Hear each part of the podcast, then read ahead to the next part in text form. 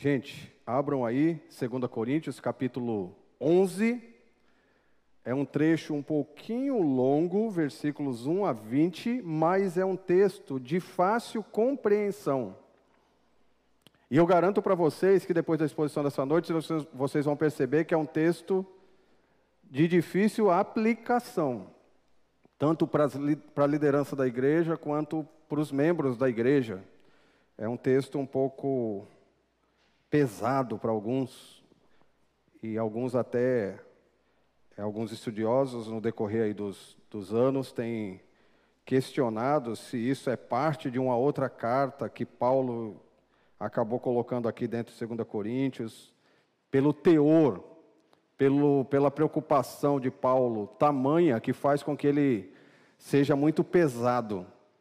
Muito mais pesado do que na, na, na carta que ele escreve, a primeira carta que ele escreve aos Coríntios. Mas nós vamos ler o texto inteiro e a gente vai tirar algumas implicações e aplicações, como é de costume, trabalhando com a exposição aí das partes do texto. Antes de lermos o texto, eu só queria lembrar para vocês que Paulo não estava de forma alguma preocupado com a sua imagem ou preocupado, é, ah, mas o que vão achar de mim, o que vão pensar de mim, eu sou um coitadinho que fui desprezado ou fui é, escanteado pela igreja, nada disso. A preocupação de Paulo sempre foi a preservação da igreja, a proteção da igreja, a santificação da igreja e nós percebemos, quem vem acompanhando todas as exposições, que dos capítulos 10, versículo 1, do começo do capítulo 10 até o capítulo 13, versículo 10,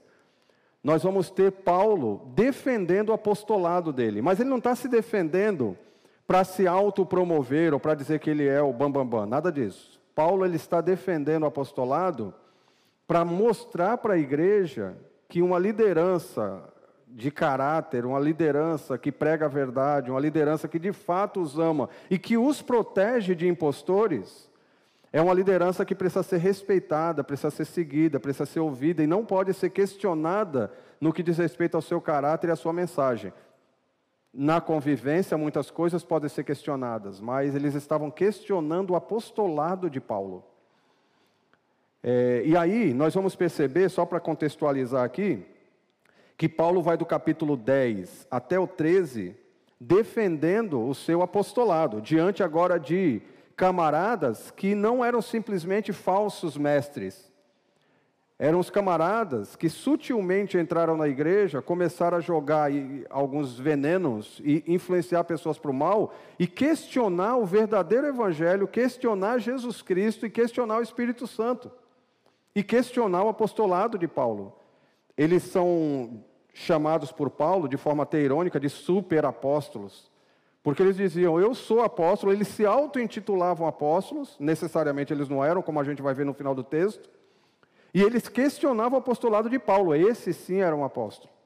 E Paulo está bem preocupado com isso, e ele vê que isso estava causando muitos problemas. Aliás, grande parte dos problemas que a gente viu em 1 Coríntios, na exposição de 1 Coríntios, vem daí.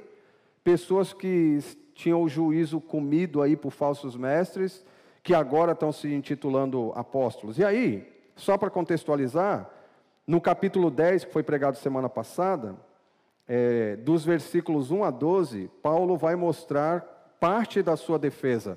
A pregação de hoje, na verdade, volta o slide, é o slide anterior mesmo, João. Nesse aqui. A pregação de hoje é uma sequência. Então, se Paulo está defendendo o seu apostolado dos capítulos 10 a 13, é uma pregação só, dividida em partes, porque o tema sempre vai ser defesa do seu apostolado. Só que ele vai apresentar defesas, várias, várias características dessa defesa e várias nuances do seu ministério apostólico.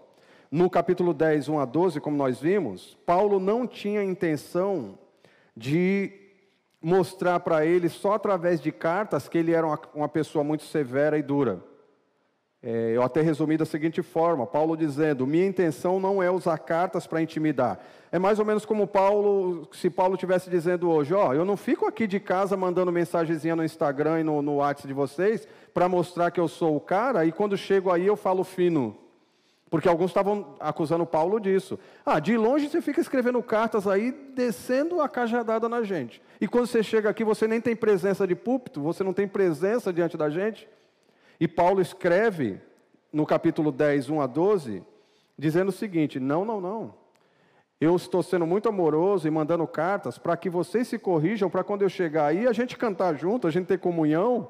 O que eu não quero é chegar aí e vocês não fazerem ou não corrigirem o que eu denunciei nas cartas. Agora, Paulo ele é bem claro. É para ser duro pessoalmente? Eu posso, porque eu sou apóstolo. O que Paulo começa a fazer a partir daqui, ele chama até de insensatez, porque ele está se igualando, de certa forma, ou entrando no, no terreno de, de batalha, ou no campo de batalha inimigo, dizendo assim: esses superapóstolos, ou vocês que são arrogantes, na verdade são insensatos, coríntios, vocês dizem que eu sou duro nas cartas e pessoalmente eu falo fino? Eu posso mostrar o que eu sou, e eu posso mostrar o que, o que eu posso fazer. Eu sou apóstolo, eu sei quem eu sou. Então, minha intenção nunca foi ficar de longe mandando cartas. Eu queria que vocês fossem corrigidos. A segunda defesa dele está no capítulo 10, de 13 a 18, quando ele diz: Eu sei quem eu sou e eu sei com quem eu trabalho. Eu fui comissionado por Jesus Cristo e eu tenho as mesmas preocupações que Deus tem para com seu corpo, o corpo do seu filho aqui na terra, a igreja. Porque eu fui comissionado para trabalhar com gentios. Eu não fico edificando em terreno alheio. Eu não vou para onde alguém já plantou e começo a questionar: ah, esse aqui ele plantou, mas plantou errado. Ah, ele está pregando, mas está pregando. Não, eu sou fundador. Eu trabalho entre os gentios. Eu estou expandindo o evangelho entre os gentios. Eu sei quem eu sou. Eu sei quem vocês são e eu sei quem os superapóstolos são. Então, Paulo está corrigindo isso, se defendendo e mostrando para eles que o, ele, ele sabe quem ele é, ele sabe quem a igreja é e ele sabe o que Deus fez na sua vida, o comissionando. Agora abram aí o texto, nós vamos ler o texto e a partir daqui a gente vai mostrar mais quatro, pelo menos quatro defesas de Paulo. É só esclarecer, antes que a Naira me pegue pelo pescoço. Naira, o texto aqui não é para a gente ler, tá? Está miudinho. A Naira fala, está muito pequeno, não dá para ler. Só para mostrar para vocês, a gente vai passar esse slide já. Isso aqui é um pensamento seria mais ou menos uma estrutura quiástica do pensamento, onde a verdade principal aqui, todo o texto é verdadeiro, mas o que Paulo quer defender está no meio. Se vocês perceberem, o texto começa com ele mostrando, até de uma forma irônica, o seguinte: vocês suportam os falsos mestres e questionam eu que sou o mestre por excelência, que sou o apóstolo. Por que vocês estão questionando isso?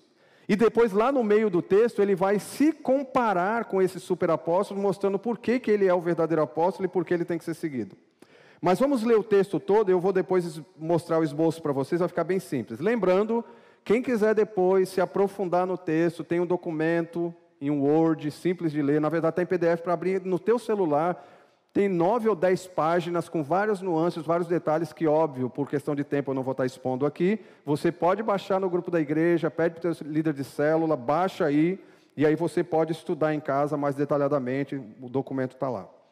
O texto diz assim, capítulo 11, versículo 1 em diante: Espero que vocês suportem um pouco da minha insensatez. Sim, por favor, sejam pacientes comigo. O zelo que tenho por vocês é um zelo que vem de Deus. Eu os prometi a um único marido, Cristo, querendo apresentá-los a Ele como uma virgem pura. O que receio e quero evitar é que, assim como a serpente enganou Eva com astúcia, a mente de vocês seja corrompida e se desvie da sua sincera e pura devoção a Cristo. Pois, se alguém lhes vier pregando um Jesus que não é aquele que pregamos, ou se vocês acolhem um espírito diferente do que acolheram, ou um evangelho diferente do que aceitaram, vocês o suportam facilmente. Primeira parte do texto é essa, Paulo está dizendo: vocês suportam os impostores que pregam Jesus falso, espírito falso, um evangelho falso, e vocês questionam eu, que sou o pai da igreja. Eu que plantei, eu que discipulei, eu que estabeleci a liderança dessa igreja. Ok. Todavia, não me julgo nem um pouco inferior a esse superapóstolo. Aqui começa a ironia de Paulo chamando esses impostores de superapóstolos. Eu posso não ser um orador eloquente, contudo, tenho conhecimento. De fato, já manifestamos isso a vocês em todo tipo de situação. Será que cometi algum pecado a humilhar-me a fim de elevá-los, pregando-lhes gratuitamente o Evangelho de Deus? Despojei outras igrejas, recebendo delas sustento, a fim de servi-los. Quando estive entre vocês e passei por alguma necessidade, não fui um peso para ninguém, pois os irmãos, quando vieram da Macedônia, supriram aquilo de que eu necessitava. Fiz tudo para não ser pesado a vocês e continuarei a agir assim. Tão certo como a verdade de Cristo está em mim, ninguém na região da Caia pode privar-me desse orgulho. Por quê? Porque eu não os amo? Deus sabe que eu os amo. E continuarei fazendo o que faço, a fim de não dar oportunidade àqueles que desejam encontrar ocasião de serem considerados iguais a nós nas coisas de que se orgulham. Segunda parte do texto, Paulo vai dizer o seguinte: gente, eu não vou me comparar a esses caras e não vou deixar eles se compararem a mim. Eles exploram, eles escravizam, eles os agridem. Eu não. Ele vai concluir esse pensamento nos versículos 16 a 20 eu não sou peso, e outra, eu não vou deixar vocês me sustentarem, para ninguém poder apontar o dedo e falar, ele trabalha por dinheiro. Ah, ele prega para ganhar. Ah, ele faz isso porque ele está nos explorando. Não. Se eu precisar passar a noite trabalhando para pregar o evangelho de dia, ou o contrário, passar o dia trabalhando para pregar o evangelho à noite, eu vou fazer. Mas dos coríntios, de vocês, eu faço questão. Ninguém da caia vai me sustentar. Eu aceito dos macedônios, pobres, que mandaram oferta mas eu não aceito de vocês, porque eu não quero que ninguém aponte o dedo e diga que eu trabalho por finanças, trabalho por dinheiro. Terceira parte do texto ele vai dizer: Pois tais homens são falsos apóstolos, obreiros enganosos, fingindo-se apóstolos de Cristo. Isso não é de se admirar, pois o próprio Satanás se disfarça de anjo de luz. Portanto, não é surpresa que os seus servos finjam que são servos da justiça. O fim deles será o que as suas ações merecem a terceira e penúltima parte do texto vai mostrar Paulo tirando as máscaras desses impostores de vez. Vocês acham que eles são apóstolos? Eles não são apóstolos. Eles são servos de Satanás. Ai de nós hoje. Ai de nós, líderes, que apontam o dedo para um falso mestre hoje e fala: esse camarada aí não é de Deus, invejoso. É, ah, é porque ele está na mídia, você não está. Ah, você não pode apontar o dedo para um servo do Senhor, se for servo do Senhor. Paulo está deixando claro: se o camarada prega um evangelho diferente, se o camarada prega um, espírito diferente e um Jesus diferente, esse camarada não é um apóstolo, não é um líder. Esse camarada aqui, de acordo com o que Paulo fala, ele é servo de Satanás. O fim dele será o que as suas ações merecem. A última parte do texto, fechando o argumento, Paulo diz: Faço questão de repetir: ninguém me considere insensato. Mas se vocês assim me consideram, recebam-me como receberam insensato. Se vocês recebem falsos mestres, por que vocês não me recebem? Finjam que eu sou um insensato e me ouçam, assim como vocês ouvem eles, a fim de que eu me orgulhe um pouco.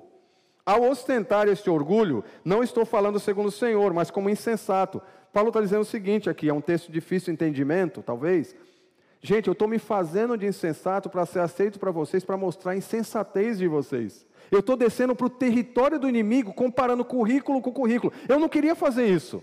Mas é para se comparar, eu vou dizer quem eu sou. E eu vou mostrar quem eles são. Paulo está indo para a briga aqui. Ele está dizendo, é para é comparar credenciais? Eu vou comparar minhas credenciais apostólicas e vocês depois vão chegar a uma conclusão. Quem de fato tem que ser ouvido? Quem tem que ser honrado? Tem que, quem tem que ser é, é, tido aqui como líder verdadeiro, né? Visto que muitos estão se vangloriando de modo bem humano, eu também me orgulharei. Vou colocar meu currículo para vocês. Vocês, por serem tão sábios, ironia novamente, suportam de boa vontade os insensatos. Vocês se dizem inteligentes, sabidos e estão aí engolindo engolindo essa besteira que esses falsos mestres, esses impostores estão pregando para vocês. De fato, vocês suportam até, até quem os escraviza, os explora, ou quem se exalta ou lhes fere a face. Paulo está dizendo, gente, que sensatez é essa de suportar esses impostores e não me suportar? Agora vamos tirar algumas lições e explicações desse texto. Primeiro, dentro aqui do, do, do texto, nós vamos trabalhar com esses quatro blocos.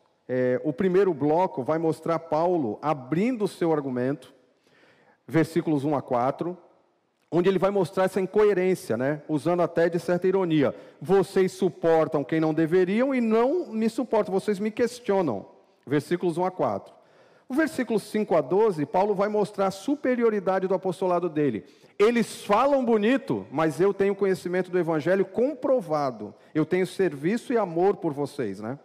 Os versículos 13 a 15, Paulo expõe a verdadeira identidade dos impostores, eles são servos de Satanás. E os versículos 16 a 20, Paulo fecha o argumento falando: esses impostores escravizam, exploram, humilham e vocês se acham sábios estão seguindo eles. Bah, o que, que é isso? Quem que é sábio e segue quem está levando a gente para o buraco? É o que Paulo vai questionar.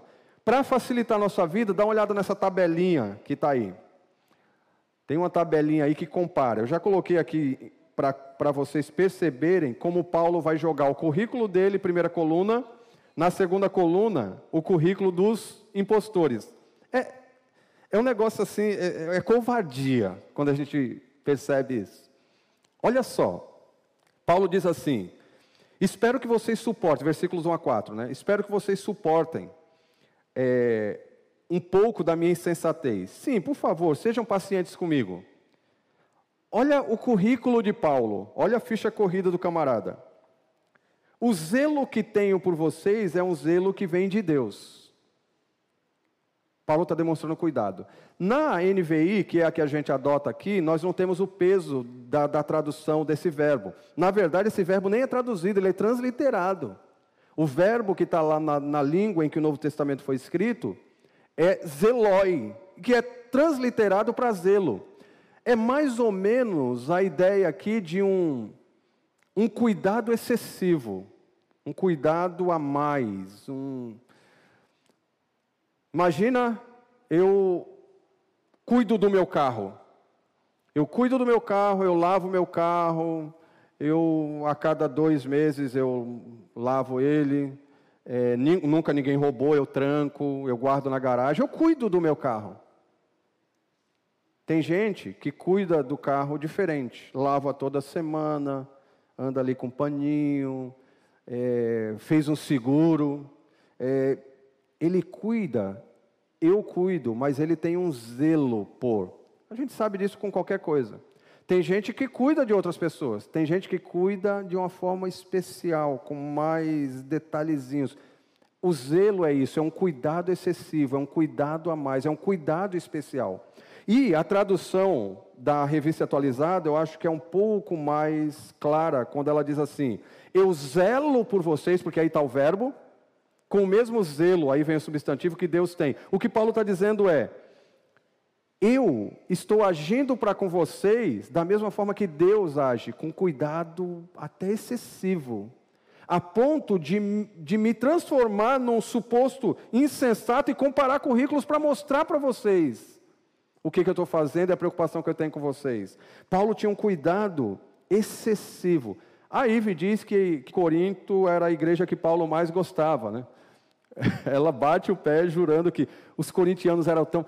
Alguns até dizem assim: ah, parece que as mães gostam mais dos filhos que dão mais trabalho, né? Não concordo com isso, mas os filhos que dão mais trabalho exigem mais trabalho e às vezes exigem mais tempo para corrigir. O fato é que Paulo tinha os coríntios em alta estima, ele desgastava a sua vida para com esses camaradas. O zelo que ele tinha, ele reconhece, é o zelo que vem de Deus. Paulo olhava para a igreja da mesma forma que Deus olha para a igreja, com cuidado. É, é meu corpo ali na terra, é o corpo do meu filho ali na terra. Só que olha só o que Paulo diz: Eu os prometi a um único marido, Cristo, querendo apresentá-los a ele como uma virgem pura.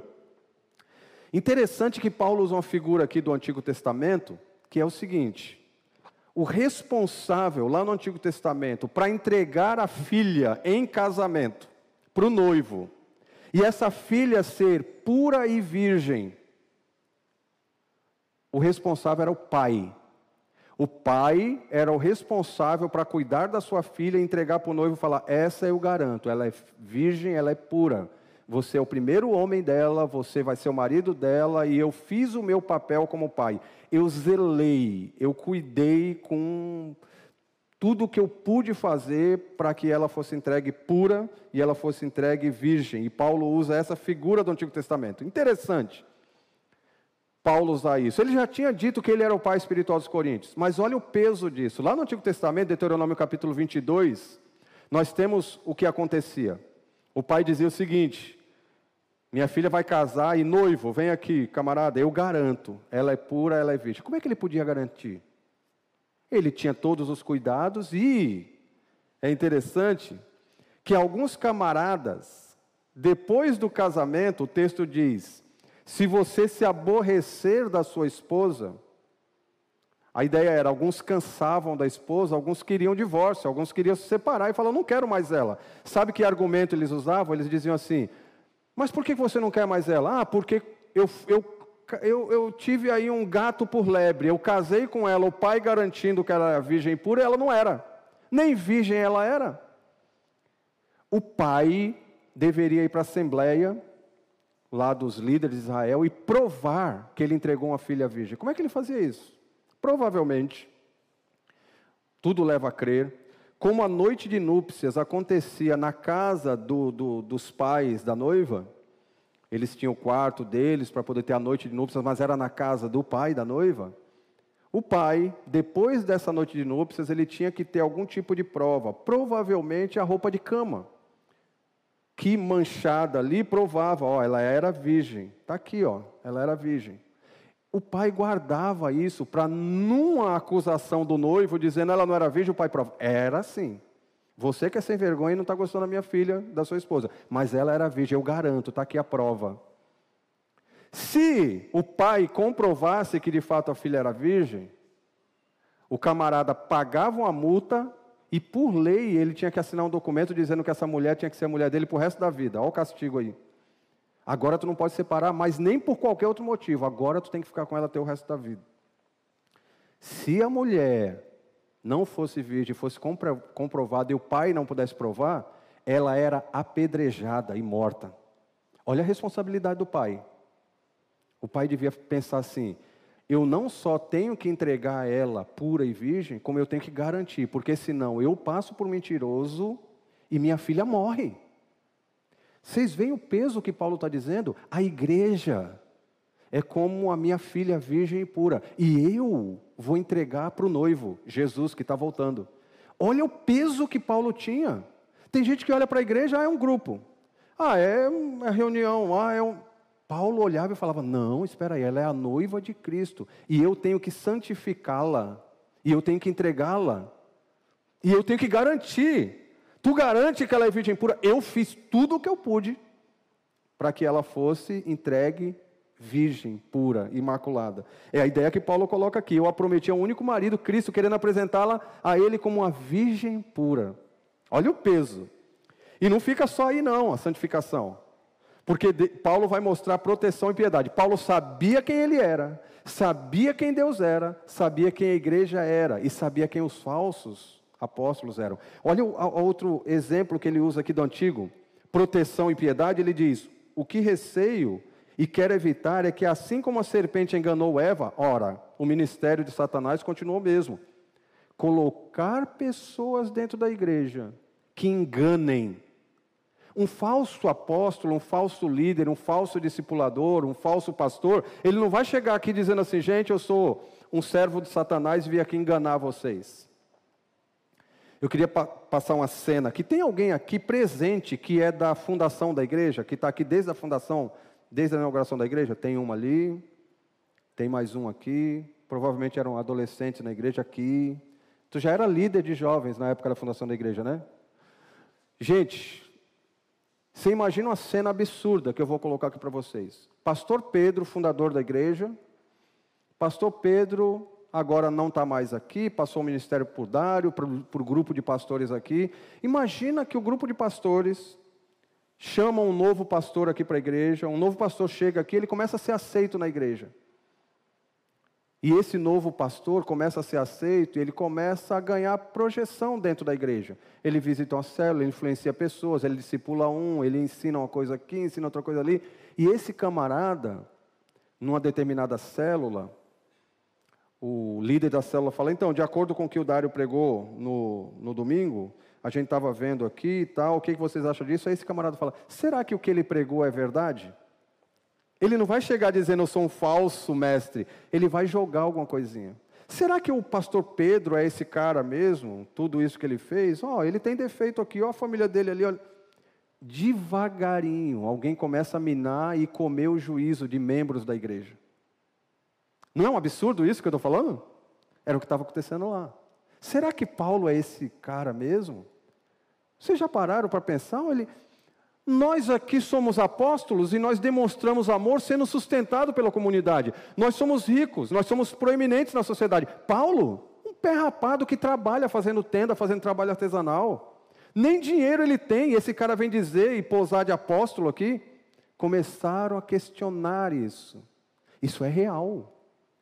O falso mestre, o falso pastor, o falso discipulador, o falso líder, ele não vai chegar se vendendo como servo de Satanás. Ele vai comer o juízo, ele vai jogar uma intriga aqui, ele vai alimentar uma fofoca ali, ele vai questionar outra coisa ali, tudo no anonimato, tudo ali na surdina. Ele não se mostra, ele é descoberto pelas atitudes. Isso é perigoso. Satanás continua nesse negócio de usar pessoas para desvirtuar o corpo, usar pessoas para minar a liderança. Uma das aplicações, eu já vou adiantar aqui para vocês, é: nós temos que parar de admirar impostores e nós temos que valorizar os nossos pastores. Eu não estou exaltando homens, eu estou dizendo que Deus está no negócio de levantar cuidadores, de levantar discipuladores, de levantar líderes coerentes com o Evangelho. Esses nós não valorizamos, e nós curtimos, nós propagamos, nós é Instagram, é, é WhatsApp. Ah, o camarada falou tal coisa. Será que o que pregaram na glória de fato é verdadeiro? Será que o meu pastor ali da congregação, será que o meu líder da célula, que nem seminário fez, o cara te ama, o cara lê a Bíblia, o cara decora versículo, o cara ora por você. Não, mas o bambambam bam, bam do Instagram falou tal coisa, aí vai questionar o seu pastor. O problema não é questionar, o problema é essa a forma com que os falsos mestres desvirtuam, comem o juízo, como fez com Eva, e ela começou a questionar a Deus de forma negativa. A mente de vocês seja corrompida e se desvie da sincera e pura devoção. Então, Paulo usa o evento da tentação de Eva para mostrar a sedução dos falsos apóstolos com seus argumentos poderia desvirtuar a igreja. E o contraste que ele coloca é muito claro, né? tanto no versículo 4 quanto no versículo 20. Olha quem esses camaradas são. Eu sou essa primeira coluna, olha eles: Jesus falso, um espírito falso, um evangelho falso, exploração e humilhação. Gente, é desonesto quando você compara. Ainda tem gente que prefere seguir os impostores. Essas pessoas precisam ser corrigidas, essas pessoas precisam voltar sua atenção para o que o Evangelho diz. Óbvio Todas as implicações, não está aí no slide, que eu vou colocar para vocês agora, é uma tarefa para casa. Porque a aplicação é gastar uma, duas horas em casa respondendo a cada uma dessas perguntas que eu vou fazer. Cada uma. Tem perguntas aqui para os líderes, pastores e discipuladores e perguntas para a igreja. Eu vou passar de forma rápida, sem comentar, porque você vai ter essa tarefa de casa. Como você descreve seu ministério para com a igreja, pastor, líder, discipulador? Você considera, se considera zeloso?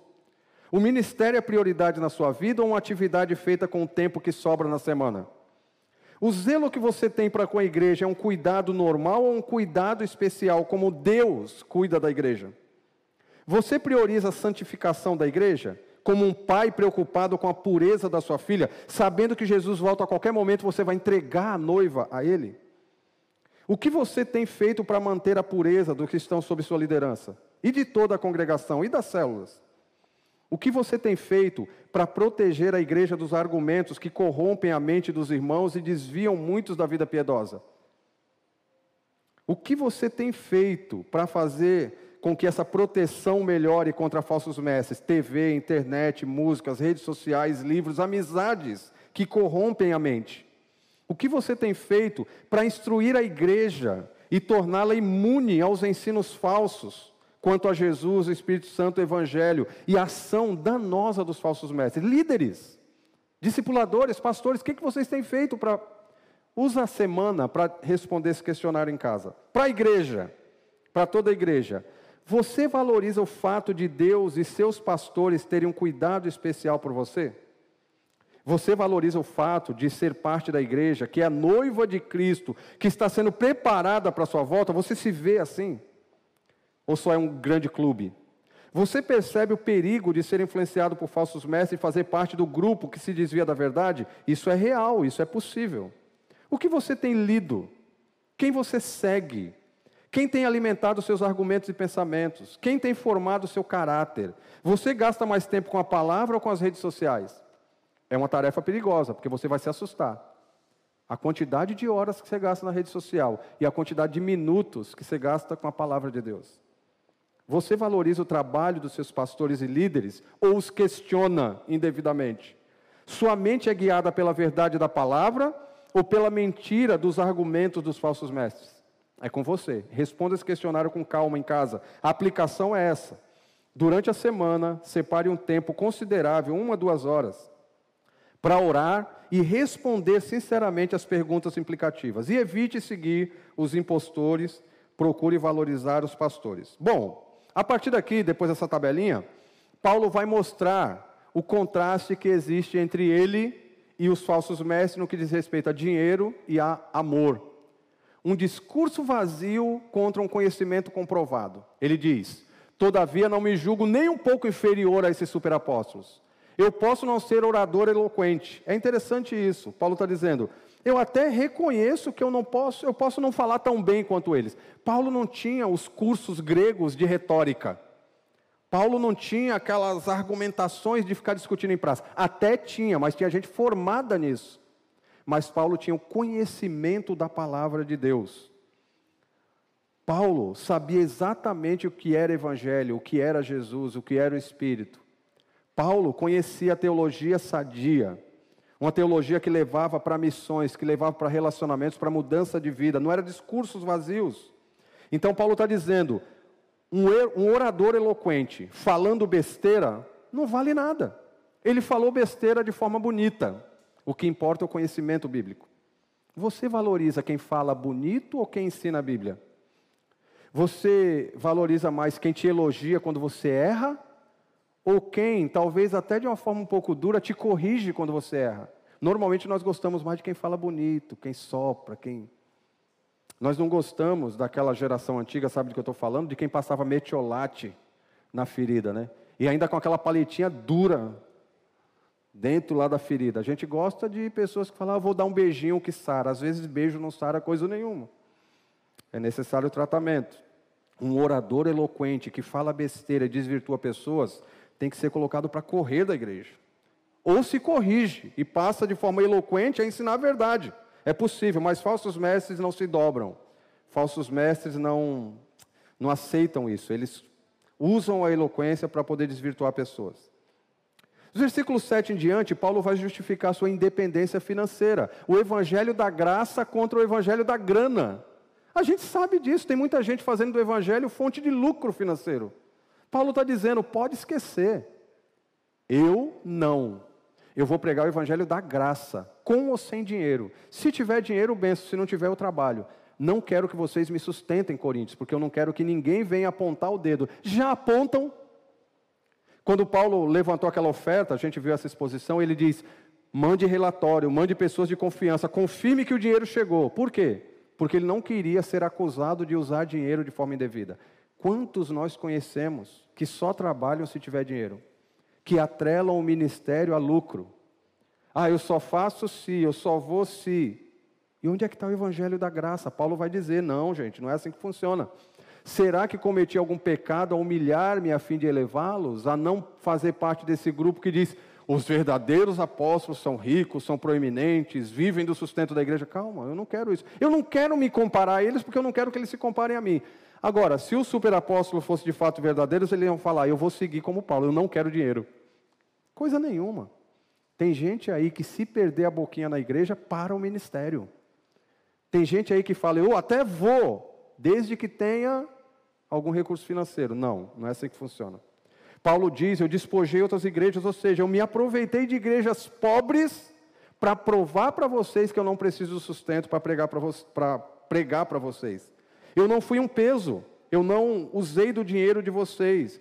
Tão certo como a verdade de Cristo está em mim, um juramento que Paulo faz, eu me orgulho, vocês não vão me tirar esse privilégio. Eu não vou viver do sustento de vocês, Coríntios. E continuarei fazendo o que faço. Por quê? Versículo 12. Porque eu não quero que ele se compare a mim e fale, ah, eu sou igual a Paulo. É igual a Paulo, trabalha sem dinheiro. É igual a Paulo, trabalha por amor. É igual a Paulo, não seja um peso para a igreja. Eles não queriam isso, como muitos não querem hoje. Vocês vão ter a descrição de quem são esses falsos apóstolos no, documento que eu dispus aí para vocês. Ele se apresentava como ministro de uma nova aliança, mas valorizava o judaísmo. Ele se comparava com Paulo, dizia que o que importa é a, a, o espírito, a letra mata. Eles haviam sugerido que Paulo havia enlouquecido. Tudo está em 2 Coríntios. Eles insinuavam que Paulo queria aproveitar-se financeiramente. Eles apresentavam-se como no mesmo nível de Paulo. E Paulo vai e diz: Não, aqui não. Eles não vão ter argumentos para se comparar comigo. Algumas implicações para a gente pensar durante a semana. A capacitação, motivação e postura corretas no ministério nos garante a superioridade diante dos falsos mestres. Você quer bater de frente e ganhar dos falsos mestres? Líder, pastor, discipulador?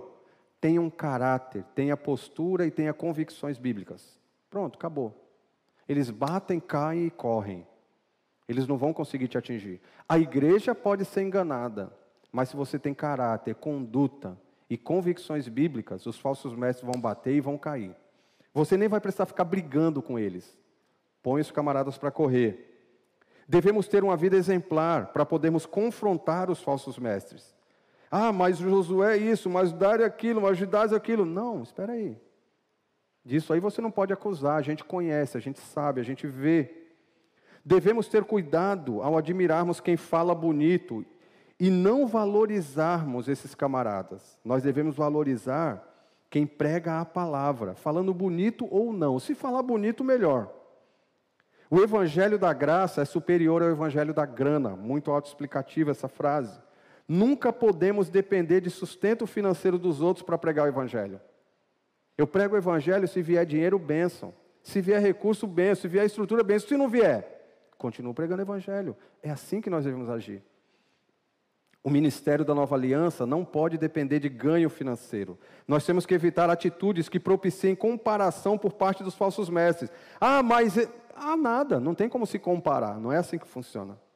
Independência financeira não é prova de falta de amor. Às vezes é prova de amor, porque eu não dependo e não quero ser peso para a igreja. Duas aplicações. Procure avaliar seu ministério pelos critérios demonstrados por Paulo. Líderes, pastores, respondam. Vocês podem confrontar os falsos mestres usando o seu ministério como padrão? Se sim, amém. Se não, corrige. Olha onde você está falhando para não ter acusações. Deixa o errado, passa a fazer o certo.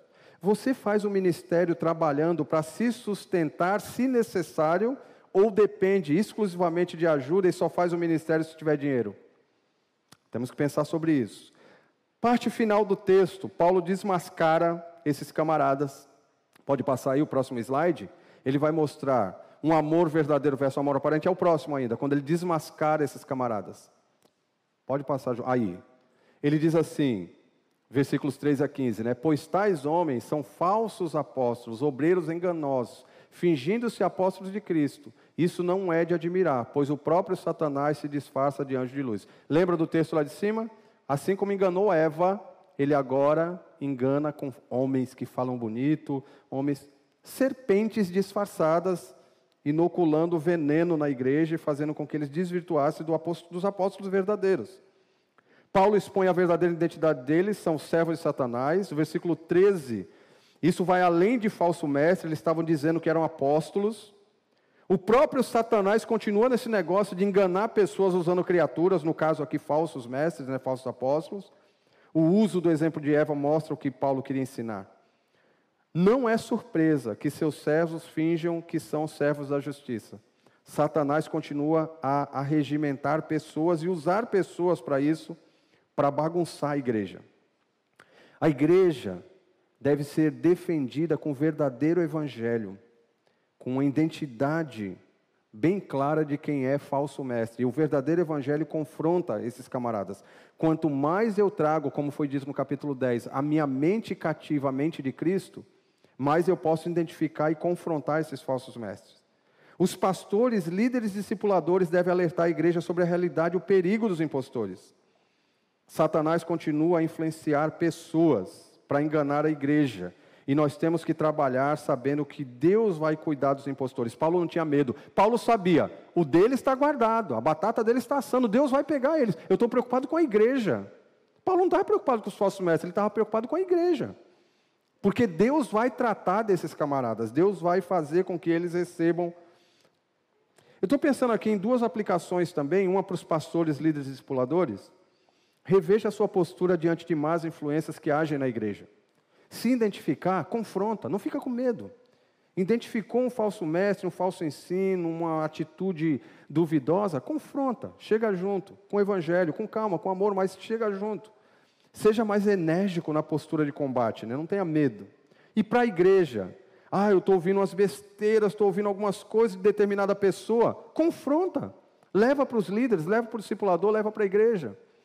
Não deixe que falsos argumentos comam o juízo de gente incauta na igreja. Ajude, identifica, mira e fala: ó, essa camarada precisa ser, ser confrontado. Não deixe que eles se proliferem aqui dentro da igreja.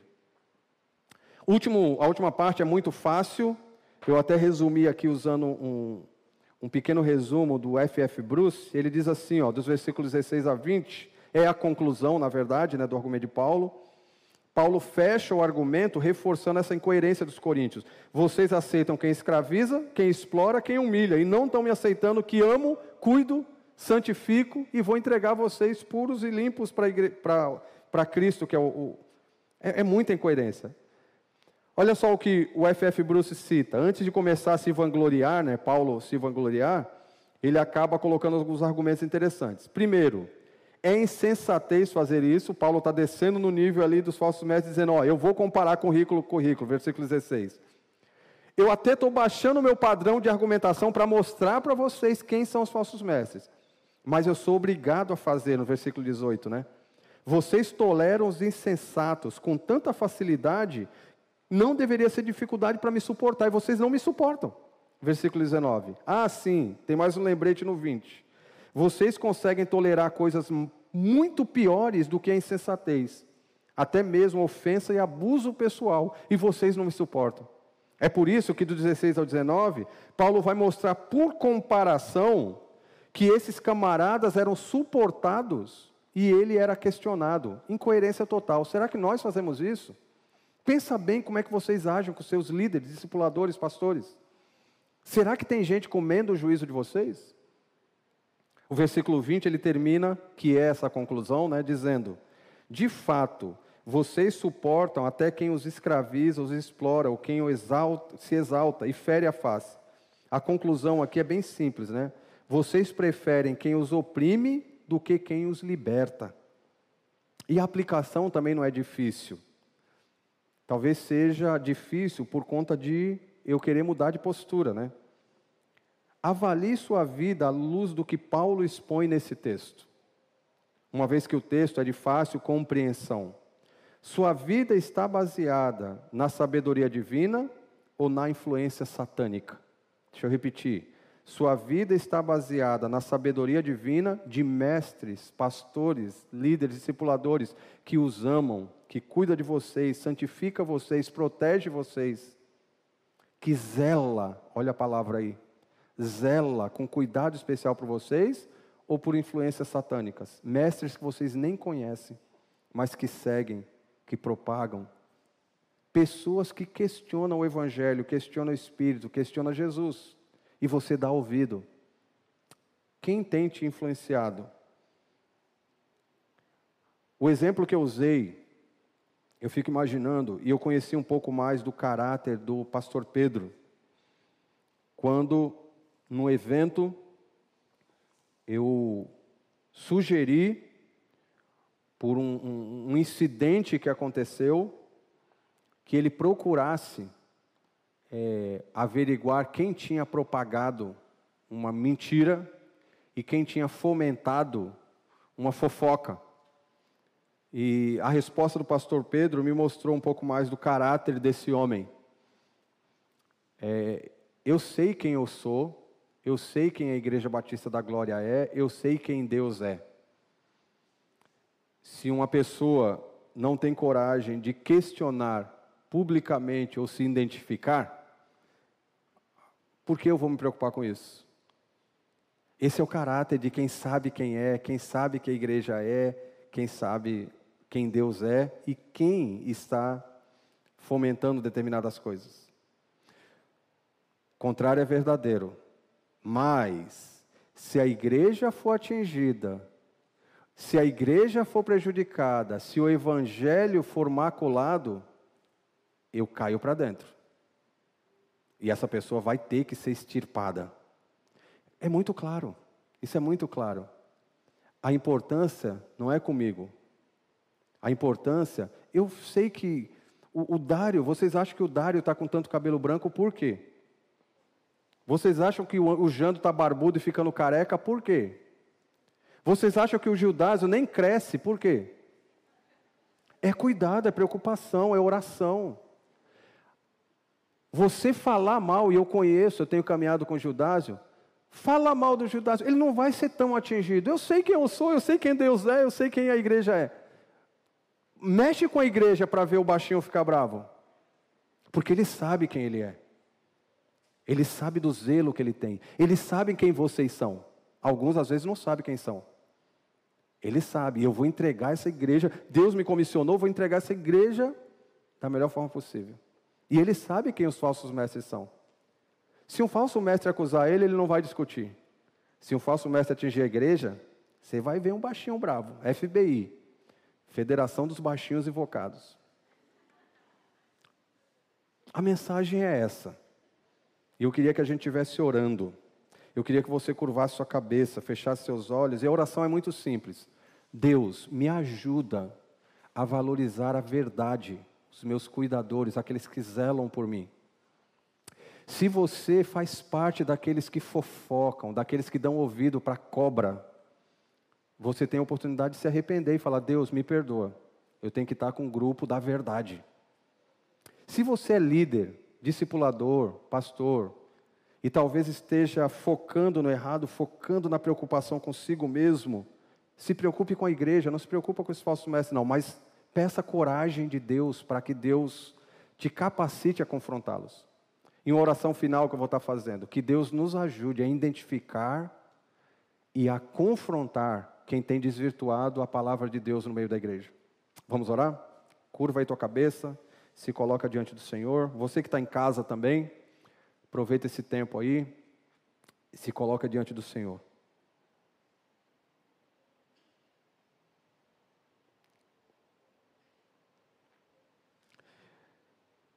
Deus, o Senhor sabe como eu gosto de pregar textos que trazem alento, alegria.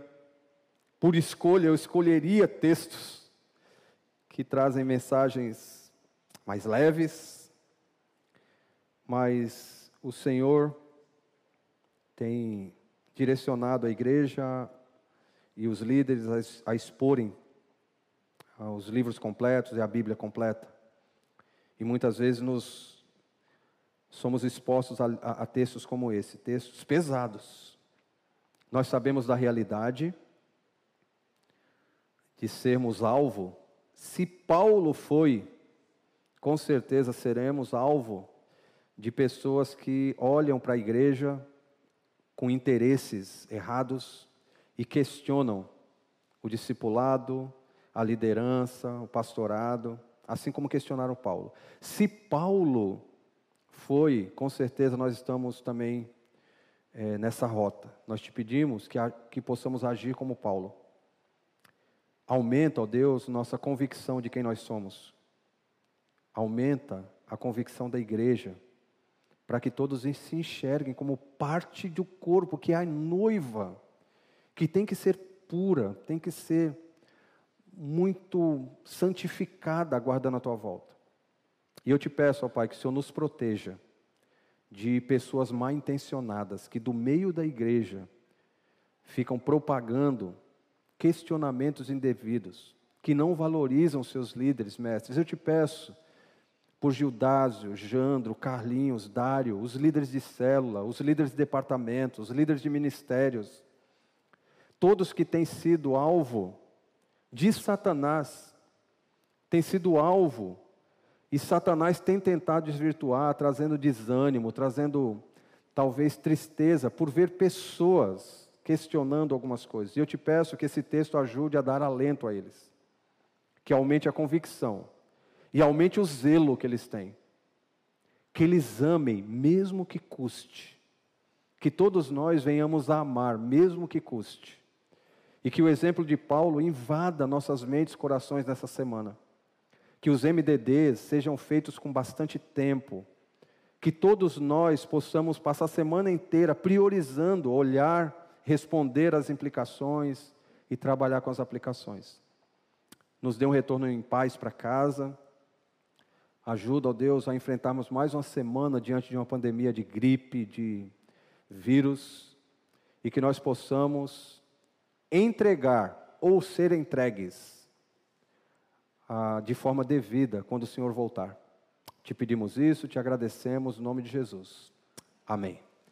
Gente, Deus nos abençoe, tenhamos uma boa semana. Voltemos em paz para casa.